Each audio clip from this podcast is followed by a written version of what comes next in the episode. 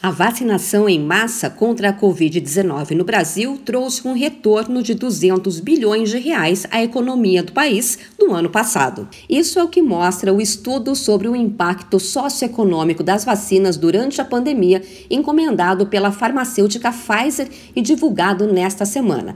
Durante o evento online, o pesquisador e professor da Fundação Getúlio Vargas, Gessner Oliveira, destacou que no país, menos de 10% das verbas destinadas ao combate à pandemia foram para a vacinação e, mesmo assim, trouxe um retorno importante para a economia. 660 bilhões de reais. A gente chama atenção para o fato de que menos de 10% desse gasto total, que é o item com vacinas, tem um, uma análise de custo-benefício extremamente benéfica. É, um real investido em vacina gerou nove reais de economia no PIB. É evidente que é uma ferramenta indispensável que deve estar no topo da prioridade da política pública. Segundo o pesquisador, apesar das mais de 600 mil vidas perdidas nos primeiros quatro meses de 2021, 500 mortes foram evitadas por dia em todo o Brasil devido à vacinação em massa.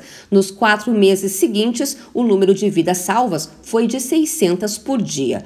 A vice-presidente da Sociedade Brasileira de Imunizações, Isabela Balalai, falou da importância da busca ativa nos municípios e de preparar os profissionais, investir melhor nas campanhas de comunicação e incentivar também a imunização contra outras doenças. A gente não pode só pensar na Covid-19 hoje senão o retorno dessas doenças serão uma das piores complicações é, da Covid-19, podendo causar muito mais mortes ao longo do tempo do que tivemos, infelizmente, nesse curto período da pandemia que não acabou. A capacitação precisa ser retomada de maneira adequada. Isabela defendeu que o Brasil pode investir na vacinação nas escolas como forma de aumentar a taxa de imunização.